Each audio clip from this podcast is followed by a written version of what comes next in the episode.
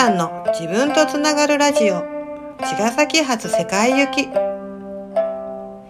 3月21日。春分の日。おーちゃんです。ここのところなんだかちょっとボソボソとなかなかね大きな声を出せないところでの録音だったので、えー、ちょっとね静かな感じでしたけど今日は元気に、えー、タイトル伝えてみました。春分ですね宇宙元旦いやー本当にこうまたまた一つ一年がね切り替わって再スタートというか本当にもう、うん、ガラッとゼロからのスタートという人もいると思うんですけれども、さらに明日は新月。はい、すごい。またまた切り替わりですね。みんなどんな風に過ごしていますか？えっと、私といえばですね、うん、いろんな、また、こう、あの、展開をね、イメージしながら受け取りながら受け取ってはアウトプットを受け取ってはアウトプットそしてあの自分の中で少しこうもう、えー、うん、今の自分とこう合ってていないなというものはこうリリース手放ししながら常にクリアな状態で自分のこう真ん中が、えー、しっかりと定まっているようにイメージしながら進んでいるんですが、もちろんいろいろと惑わされ振り回されの日々ですが、それなりに、えー、なんとかなんとか進んでいます。えー、ここのところ、ちょっと、うん、あの、現実的なところもあるんですけど、皆さんがね、面白い、こう、ちょっと5次元的なというんでしょうか。本当に見えない領域の、えー、風をですね、運んでくる機会が多かったので、私の方でもそういうものがフォーカスされて、さらにおかげさまで、あの、ボイス、ネイチャーボイスが6年、丸6年迎えて、えー、グループレッスンを一区切りさせていただいたんですね。で、あの、ますます、えー、コアなところはね、パーソナルでも、えー、イベントでも伝えていきたいなというところなんですが、とりあえず定期クラスは卒業して、えー、通ってくださった皆さん一人一人に、えー、真ん中自分軸を手渡すことができたんではないのかなというふうに実感して、えー、本当にね、ここまでついてきてくださった生徒の皆さん、本当に本当にありがとうございました。これからもね、引き続きよろしくお願いします。というところなんですが、えーそうなんです。その5次元以上というんでしょうか。うーん、まあ言葉で言うとそういう表現ですけれども、とにかくこうエネルギーでいろんなものをこう捉えて、えー、自分の感性、スピリット性ですよね。そんなところは、うーん、こう果てしなく、えー、自分の中にこう広がっていて、その視点のところを切り取って、こう、現実っていうところに少しずつ少しずつアウトプットしながらの毎日なんですけれども、そういった、えー、うん、そこ、その見えないものだけに浸りきれない自分が、えー、どうしても逆にその現実化、えー、見える化、具現化、ね、ビジュアリティのところに、その、あのあの、なんて言うんでしょう。憧れがね、あるから、どうしてもそこを手放せないでいたりするんですが、一方見える人からすると、どうもどうもこの見えないものっていうのは本当に、えー、うん、興味のね、うん、すごくこうあるところのようで、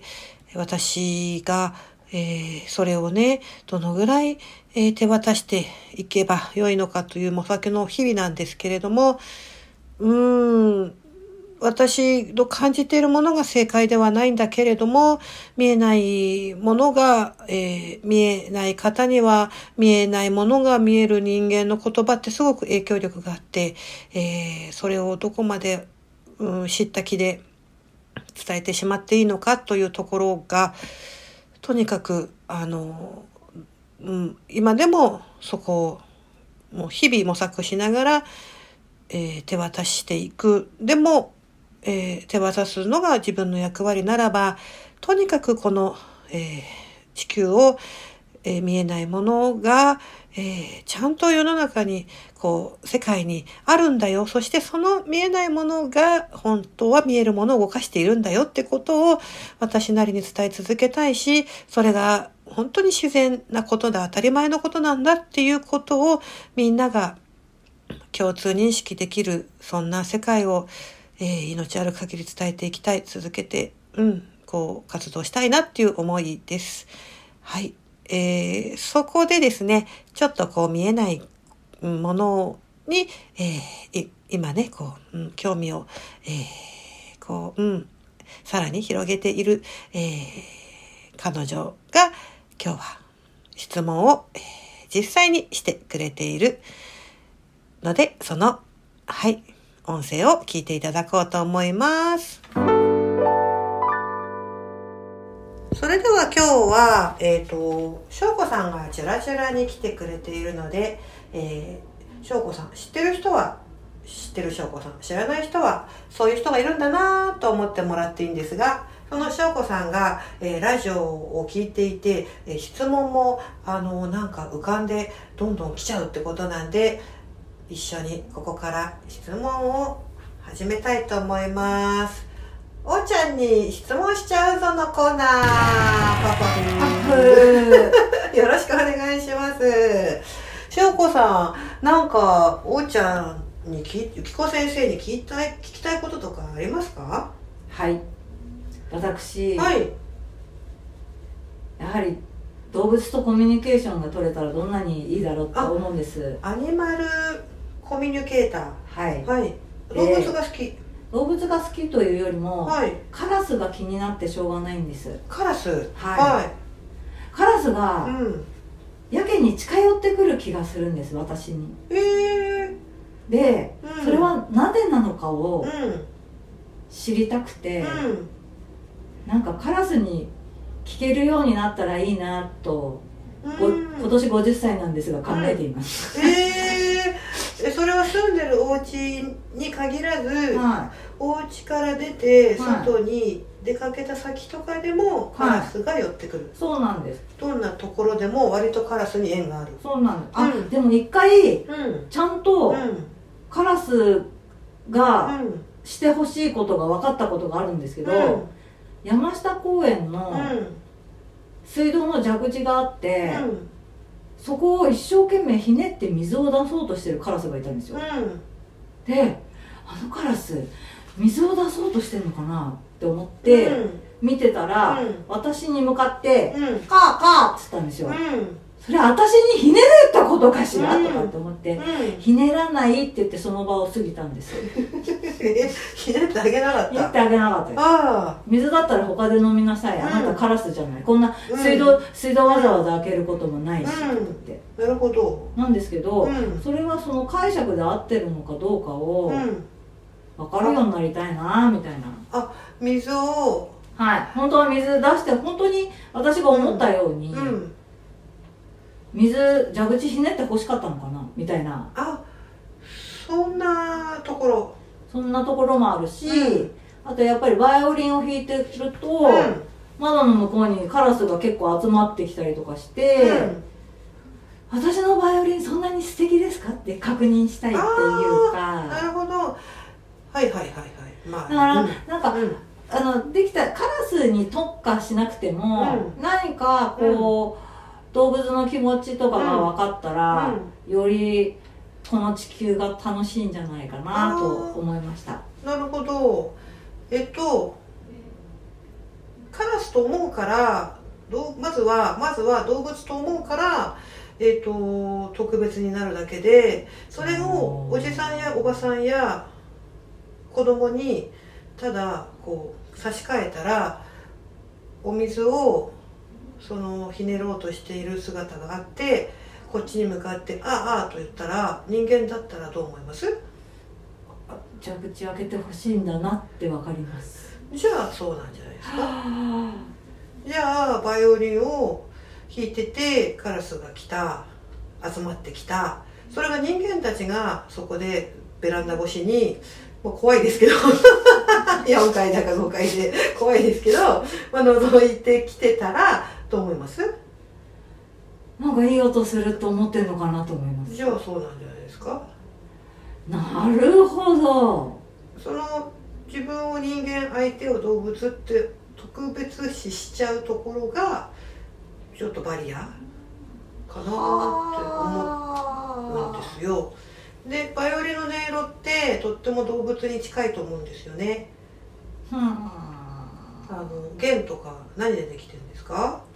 だからその昔は羊の腸とか、うん、なんかこう動物性だったり木だったり自然のものじゃないですか特にバイオリンって、だそういうのって森にある音にも近いし浸してる周波数が。だからカラス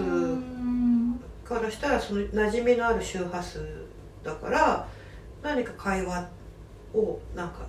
バイオリンと会話が翔子さんのっていうよりは翔子さんに会いに来てるというよりはバイオリンの周波数に何か会話というか共鳴をしてこう放ってじゃないですかその音波っていうか。なるほど。うん。っていうふうに思うんですけどいかがですか？なんか腑に落ちましたあ腑に落ちた私がカラスだと思ってるからそう。しいけないあいけないわけじゃないですけどそう。だからこんなに、うん、なんか知りたいみたいな気持ちになったってことですね。そうそうそう。これ普通の普通のなんて言ったエネルギーとかそう、うん。エネルギーって考えれたら全然普通なんかし自然なこと、ね。うん、そう。だからありがとうって。でさらにその人間ほどの細やかな意図はないのでその人間ほど複雑な言語っていうのもない存在していないのでもう感じるっていう領域で動いてるから本当に本当にその自分も無垢に感じるっていうとこで快か不快かとかうんで共鳴すればおのずとあの喜びが分かち合えるのかっていうところで。あのそのプラスアルファファンタジーとして言語の何してほしいのとか何なの？って、まあ、人間的な物語を人間は作りたいのでそこからはちょっとファンタジー作り話も出てくるかもしれないけど向こうからしたらそこまでの奥行きも言語もないので、うんどこまでも感じているっていうことで解釈してあげるとすごくコミュニケーション取りやすいね。わかりました。おやっと。じゃあ今度、はい、もし本当にまた公園で、はい、蛇口ひねってほしいって言われたら、うん、ちょっとひねってみます？うん。ひねってみてあのえー、ある程度あれしてあのチャパチャパ飲んでまあ。それでまた閉じればいい話ですもんね。そうですね。まあちょっときれいにかけるなりして蛇口に水をえ衛生的に。えー、えーはあ、うん、やってみるのもまたいいのかももし知りたいならね。わかりました。うん。試してみます。はい、うん、これ一ついいですか？はい。もう一つぐらいありますか？もう一つですか？はい。もう一つ あそうだあの、はい、えっと もう私変なんかちょっと気持ち悪いスピリチュアル人間みたいに思ってる人もいるかもしれないけどもっと全開にすると、はい、なんか一回、はい、うちの旦那さんのオーラが見えたんです。はい。真っ黄色でした。おで縁が青くて、はい、でもその時に「わあ見えた!」と思っても、はい、後にも先にもその1回しか見えてなくって、はい、これって何があったから見えたんだろうなってちょっと今思ってるんです。あ何があったはい。だから波長だから旦那さんとの波長があったのか、私が見える領域に波長があったのか、うん、なんかどっちなんだろうなと思って。なるほど。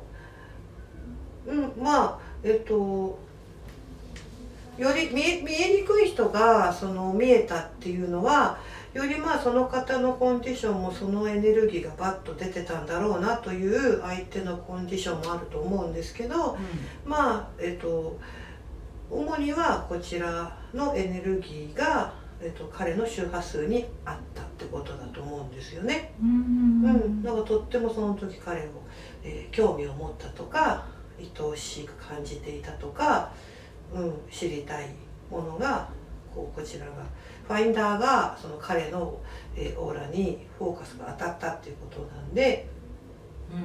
すごく無垢なその感情がオーラをキャッチするのを邪魔するのでデ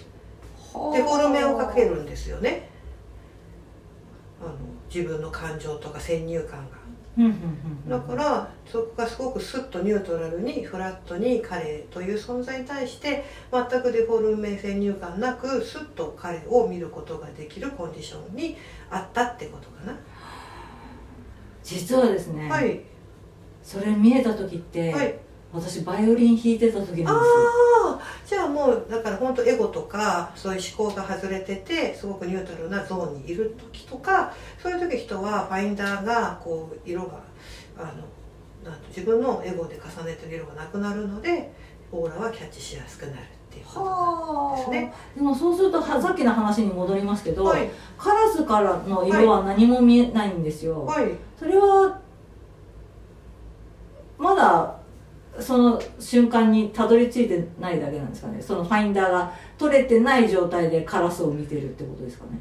えっ、とそれは人人間とか、うん。あそうかにもうエネルギーで考えるからうん。人間とか動物とかないにしても、えそうだね。バイオリンを弾いてる時必ずしもそういったそのエネルギーをキャッチできるほどの、えー、と今翔子さんがえーとコンディションを整いきってないということかな。はははまあ、カラスだろうが、えー旦那さんだうんろうが、うんうんうんうん、うん。なるほど、うん、なのであのそれをまあそこを常にそのニュートラルな状態で、えー物質や三次元のところに意識を、えー取られすぎない重きを置かないようなその視点作りを、まあ、強化していくってことでしょうか。わかりましたはい、合ってました？トライしてみますはい。ありがとうございます、はい、皆さんも何か面白いところあったでしょうか。しょうこさん。ありがとうございました